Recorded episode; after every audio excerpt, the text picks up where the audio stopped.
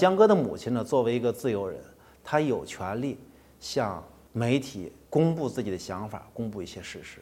啊，这是她个人自由。对于日本这种社会，它是比较强调、比较注重司法独立的。当社会上强大的舆论监督他的时候，会促使他判决的时候更加慎重，争取做到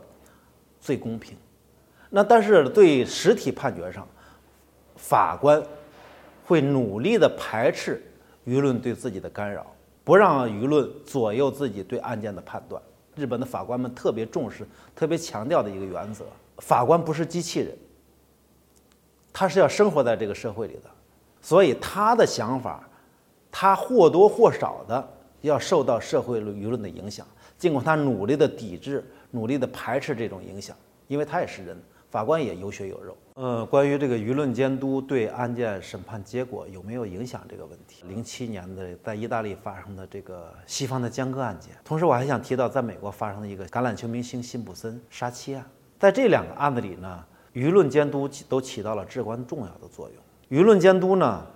它会让司法机关更加的慎重，啊，更加的公正，因为它同时也在承受着巨大的压力嘛。这种压力导致他在审判过程中，对于一些瑕疵、一些漏洞，包括证据的瑕疵，他会更加慎重的、更加公正的去处理。如果没有这种监督呢，可能一些这个证据上的瑕疵或审判中的漏洞就被放过去了。有了强大的舆论监督，法院会重视这些瑕疵、这些漏洞。那么这些瑕疵、这些漏洞可能会影响案件的结果。